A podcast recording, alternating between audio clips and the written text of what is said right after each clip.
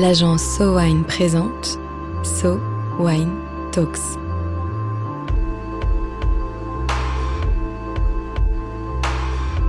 La première série de podcasts analysant les tendances marketing et communication dans l'univers du vin et des spiritueux.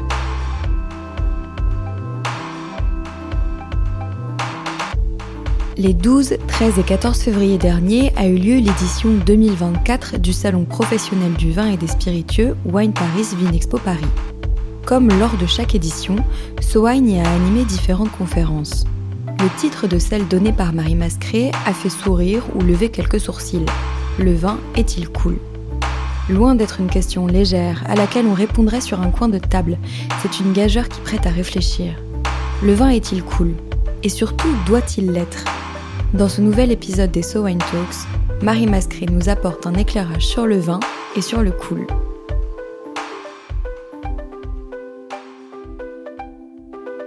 Marie, tout d'abord, d'où est venu ce sujet? Pourquoi est-ce que tu t'es demandé si le vin était cool?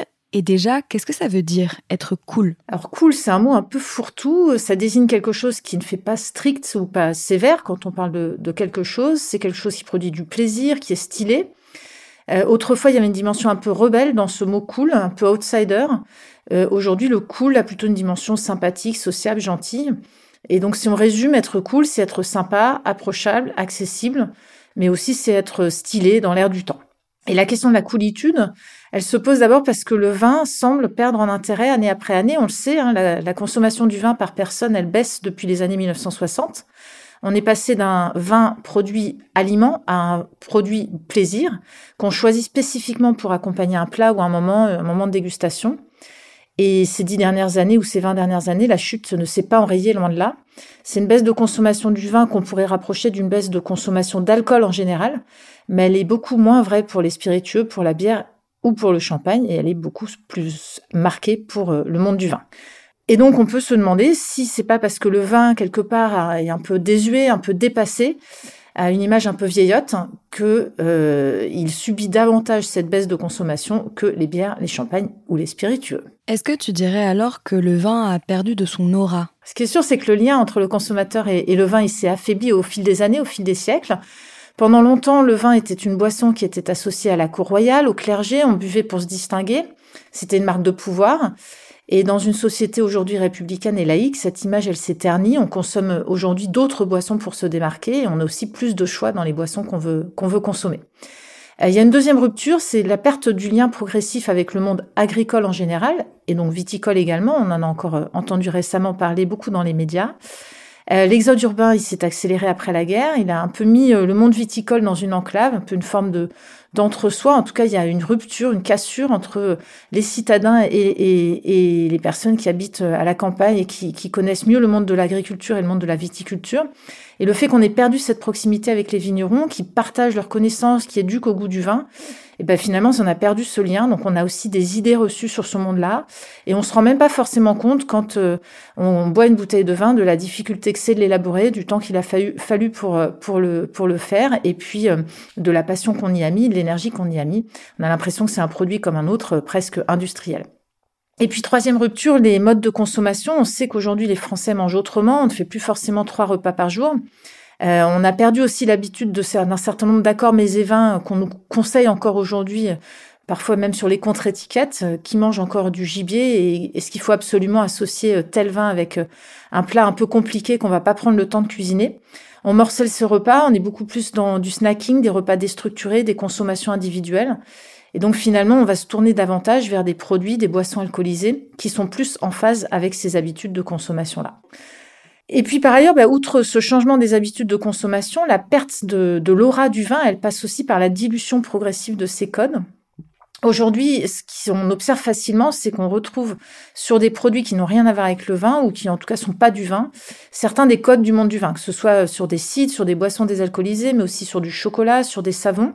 Et ces codes qui étaient hier vraiment propres uniquement au vin, qui sont des codes d'élégance, qui sont des codes qui parlent et qui, qui transmettent un certain nombre de choses, euh, ils ont été utilisés un peu pour tout et n'importe quoi, et à force de les voir partout, pour justifier d'un terroir, d'une expertise par exemple, ils deviennent génériques, et le vin apparaît alors à ce moment-là comme un produit de consommation comme un autre. Et puis par ailleurs, ben, il y a un dernier point, c'est que si on regarde plus globalement les préoccupations des Français ces dernières années, on voit qu'il y a une remise en cause progressive de la place de l'alcool. On a beaucoup d'influenceurs qui en ont même fait un de leurs chevaux de bataille qui revendique le fait qu'ils sont dans la sobriété et puis les bienfaits que ça leur apporte. On a des livres qui sont écrits sur le sujet, on a des personnalités qui disent aussi euh, avoir fait le test et de ne plus boire d'alcool et finalement euh, avec tous les bienfaits que, que ça peut avoir pour eux. Donc on est passé un peu d'un extrême à l'autre, euh, on n'a pas su forcément trouver un juste milieu et dans tout ça, ben, le vin qui a perdu effectivement ce lien avec les modes de consommation et avec la manière de, de se transmettre la culture du vin, ben, il s'est un peu perdu en cours de route. Donc tu dis que le vin est devenu un peu un produit comme un autre, mais pas tout à fait, avec euh, la mise en cause progressive de la place de l'alcool ces dernières années. Oui, alors d'une part, on vit dans une société qui génère peut-être du stress, ou en tout cas plus de stress, ou en tout cas on reconnaît plus facilement l'existence du stress et on lui accorde de, l'importance. Euh, en parallèle, on observe aussi une orientation plus progressive vers plus de contrôle, plus de modération. On est dans l'ère du bien-être, on fait plus de fitness, on fait de la méditation, on va se tourner vers une alimentation plus saine. Et puis, bah, évidemment, avec tout ça, il y a aussi la modération. Et à ce titre aussi, les fortes alcoolisations, elles sont plus valorisées, elles sont vraiment représentées comme des dangers. On sait aussi que les générations qui arrivent sont des générations qui sont nées avec le digital et qu'à partir de là, euh, ces générations-là, elles sont aussi très conscientes que l'image qu'elles renvoient, en particulier sur les réseaux sociaux, euh, elle ne la maîtrise pas forcément, et en tout cas, bah, pour la maîtriser, il faut éviter de se retrouver avec des photos de soi dans un état d'ébriété avancé. Donc ça a aussi un lien avec cette, ce désamour pour, euh, pour le vin et pour l'alcool. Et ce qui est surprenant dans tout ça, c'est que c'est bel et bien le vin qui semble délaissé. Euh, la bière et les spiritueux, comme je le disais tout à l'heure, semblent moins souffrir de ce désamour. Euh, on constate tous les ans quand on édite le baromètre Sowain Lanata, on constate l'intérêt pour la bière et cet intérêt, il progresse d'année en année. Euh, si on regarde du côté des spiritueux, que ce soit des spiritueux dégustés purs ou des cocktails, les taux de préférence se maintiennent. Et puis, bah, du coup, on se pose la question de l'intérêt de la bière et des spiritueux versus le vin, bière et spiritueux, qui sont perçus, eux, comme cool. Selon toi, comment est-ce qu'on peut expliquer cet intérêt pour la bière et les spiritueux alors? Alors, on retrouve dans la consommation de la bière, des spiritueux, des facteurs de coolness, de coolitude. D'abord, la consommation individualisée, c'est vrai que quand on va au bar, quand on va au café avec ses amis, euh, bah, si tout le monde, si tout le groupe d'amis a envie de consommer quelque chose de différent, c'est facile de le faire avec de la bière ou avec un spiritueux. Euh, si quelqu'un a envie de consommer du vin, il peut effectivement prendre un verre de vin au, au, verre, mais ça c'est pas proposé partout. Euh, S'il doit vouloir prendre une bouteille, ça sera forcément en étant d'accord avec ses amis pour que tout le monde se partage la bouteille. Donc consommation individualisée, on le fait généralement dans un cadre décontracté, un bar, des barbecues, des festivals, des rencontres sportives. Ça, c'est des moments qui permettent à ces boissons d'être associées à des, à des moments sympas et agréables. On propose rarement du vin dans ce cadre-là. Euh, les bières et les spiritueux, c'est aussi des boissons qui sont approchables, elles sont en tout cas facilement identifiables. Il n'y a pas beaucoup de catégories, elles sont disponibles partout à l'ère du euh, je veux consommer euh, ce que ce que j'ai envie maintenant tout de suite, ben forcément si on a envie de consommer telle bière ou tel spiritueux, on va le trouver facilement autour de soi. Quand on a le goût particulier pour un vin, c'est un peu plus compliqué de le retrouver euh, un peu partout sur ces lieux de consommation. Et puis les consommateurs, ils ont des repères. Ils peuvent commander facilement et acheter facilement ce type de boisson partout en France. À l'inverse, le vin, lui, il intimide avec ses appellations, ses accords et donc son format à partager. Et puis, ce qui est intéressant aussi d'observer, c'est que les marques de bière, les marques de spiritueux, elles entretiennent ces facteurs de coolitude. Elles revisitent leur histoire, elles actualisent leur territoire de marque, elles mettent en valeur leur expertise, en actualisant constamment le prisme de leur communication, en s'adaptant aux attentes des consommateurs, en répondant à, euh, à leurs attentes et à leurs demandes, et puis en étant capable d'avoir une prise de parole euh, qui, qui, utilise les mêmes codes que les consommateurs qu'elles visent. Donc elles épousent des codes visuels, un langage, des centres d'intérêt qui sont les mêmes que ceux de leur cible. Si je veux citer quelques exemples, euh, un qui moi me parle beaucoup, c'est l'exemple de la marque de whisky Monkey Shoulder. Euh, dans sa dernière pub, ils se définissent comme étant le whisky comme aucun autre. Ça, c'est une accroche déjà qui parle à la cible, cible qui cherche constamment à se démarquer, qui revendique son individualité.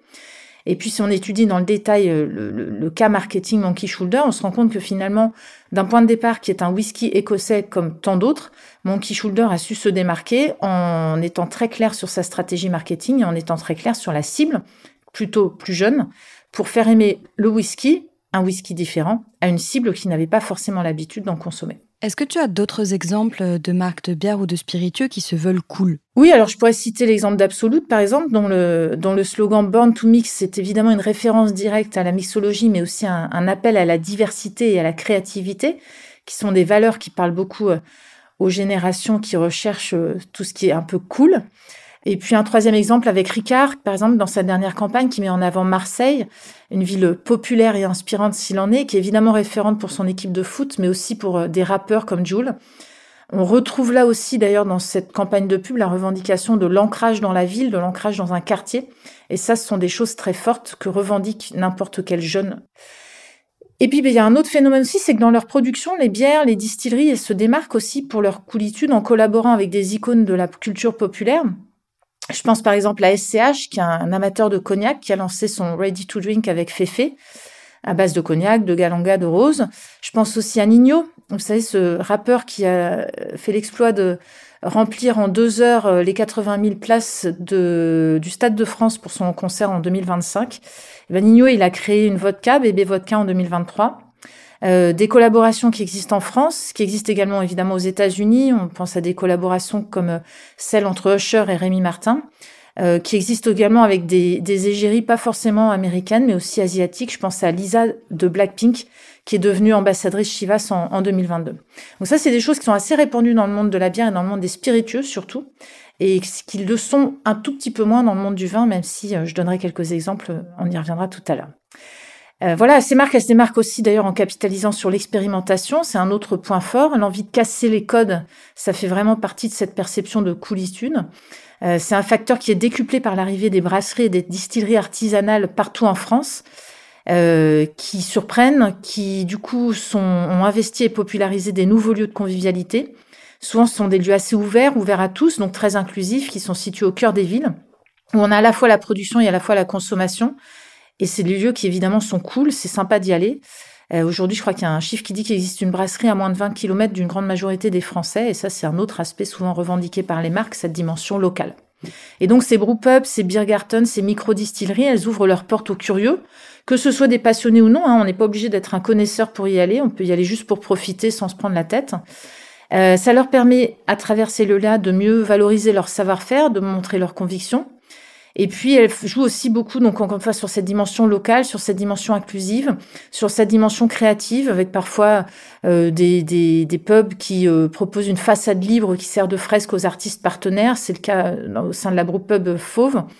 Euh, et puis un choix de nom aussi qui fait référence à la proximité. La plupart de ces, de ces distilleries, elles portent le nom du lieu, de leur quartier, du lieu où elles sont nées. Ces marques artisanales, elles contribuent aussi à rendre leur savoir-faire accessible en organisant souvent des ateliers ou bien en publiant des, recettes de fabrication. Donc là, on est vraiment dans une approche qui démocratise complètement la production et la consommation. Encore une fois, très loin des codes un peu compliqués du monde du vin. Et puis, ben, la conclusion, c'est que ces marques-là, elles restent à l'écoute de leurs clients, elles sentent l'air du temps, elles s'adaptent à eux, sans trahir leur histoire et sans trahir leur savoir-faire d'ailleurs. Elles ont adopté de manière un peu euh, naturelle un état d'esprit précurseur. Elles questionnent, elles refusent le statu quo, elles veulent vraiment toujours être dans, dans une forme de, de dimension visionnaire. Et ce côté précurseur, il peut aujourd'hui pas forcément s'appliquer au monde viticole qui est beaucoup plus conservateur.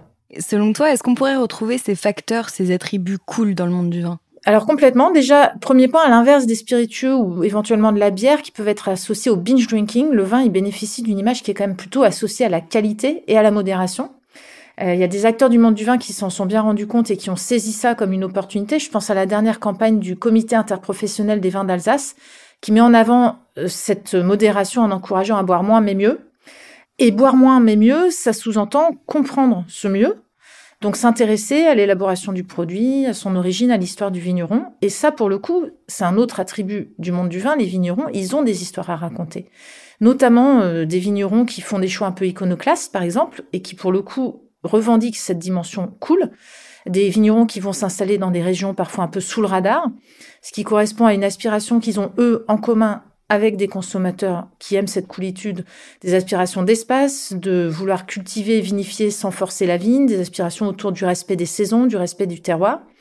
Et donc ces aspirations correspondent à, celles qui traversent une partie de la société. Euh, elles leur permettent donc de se rapprocher des Français qui cherchent des produits en accord avec ces mêmes valeurs. La proximité, c'est aussi proposer de nouveaux modes de collaboration et de réseau, des salons par exemple, autour d'un certain nombre de valeurs, d'un certain sens de la fête ou de passion partagée. Sachant que selon les chiffres du baromètre Sowine Dainata 2024, les Français ont augmenté leur fréquentation des salons vignerons.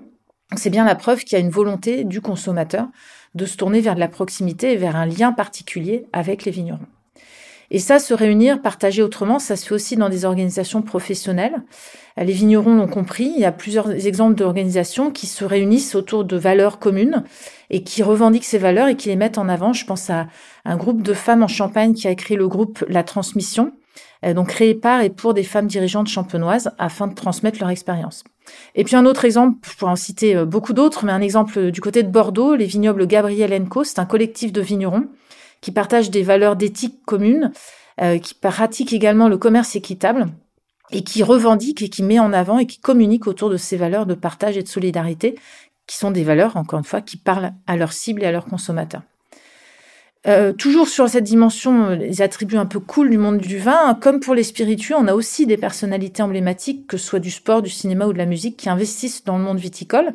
Alors je pourrais citer des gens très connus comme Brad Pitt, mais c'est une passion du vin qui se communique aussi auprès d'autres communautés. J'ai l'exemple de Tony Parker pour Château La Mascaronne, de Kylie Minogue avec Château Sainte-Rosine ou de John Bon Jovi avec Gérard Bertrand. Autre signal de coolitude, un storytelling qui se réinvente. Là aussi, même dans le monde du vin, on arrive à réinventer son, histoire. On réinjecte du plaisir à choisir un vin avec un ton un peu plus léger, un peu plus décomplexé.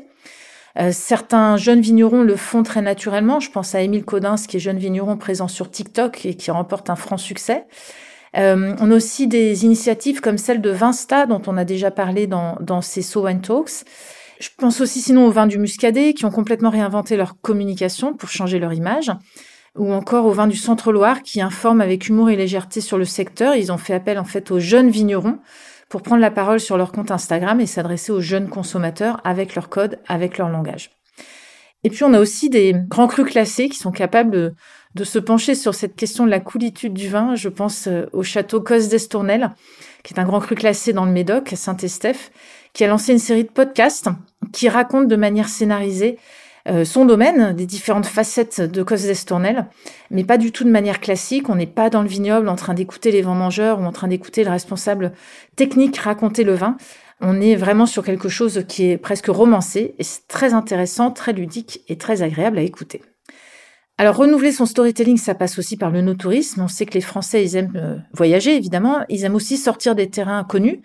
Ils sont aussi de plus en plus dans une recherche de calme, loin du tourisme de masse, et puis une recherche de paysages préservés de l'activité euh, humaine trop intensive. Ils veulent renouer avec des terroirs oubliés, et ça, les vignobles ont toutes les cartes en main pour leur proposer ça.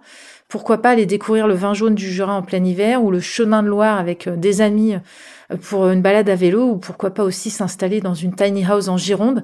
Euh, voilà, les vignobles français et les vignobles tout autour du monde ont euh, la capacité à proposer des, offres euh, originales qui répondent à ces attentes et à ces aspirations. Pour le monde du vin, sortir des sentiers battus, être précurseur, ça passe aussi par la commercialisation.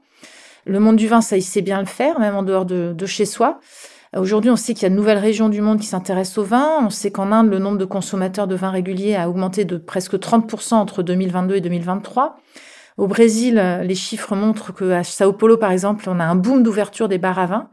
Et ces nouveaux marchés plus jeunes, ils présentent une vraie opportunité donc pour le monde du vin. Et puis, m'en parler de voyage, s'ouvrir au monde, c'est évidemment voyager, mais aussi voyager autrement.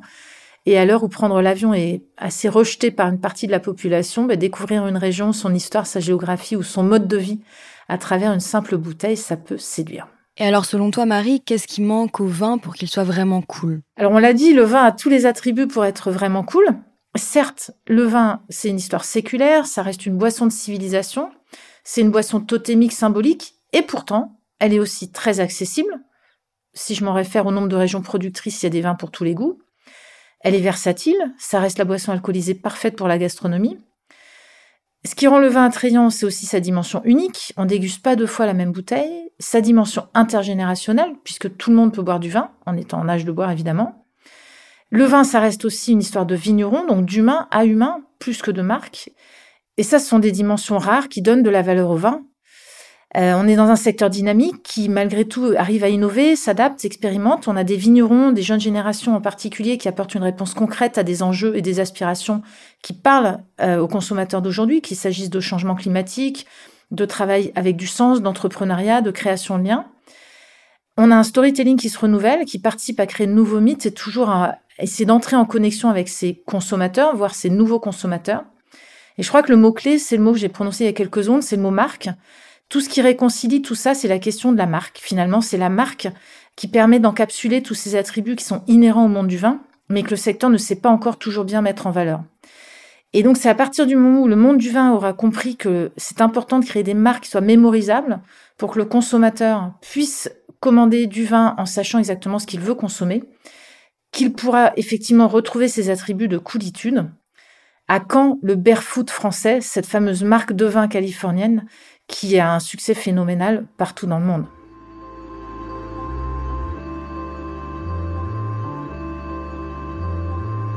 Quoi qu'on en dise, le vin sera toujours cool, d'une certaine manière en tout cas. Boisson emblématique qui vit avec la société et qui sait innover, le vin a tout intérêt à ne pas oublier de rester à l'écoute des tendances et à se réinventer. Il possède tous les attributs pour pouvoir continuer à plaire à condition de savoir encapsuler ses qualités dans la notion de marque. Des marques qui parlent aux consommateurs et savent répondre à leurs attentes. Oui, le vin peut être cool, à condition de trouver la voie pour le faire savoir. So Wine Talks reviendra dans quelques semaines pour décrypter à nouveau les tendances de consommation des vins et spiritueux. En attendant, si vous avez aimé cet épisode, n'hésitez pas à le partager sur vos réseaux et à lui donner des étoiles sur vos applications de podcast préférées. Un épisode écrit et produit par l'agence Sowine.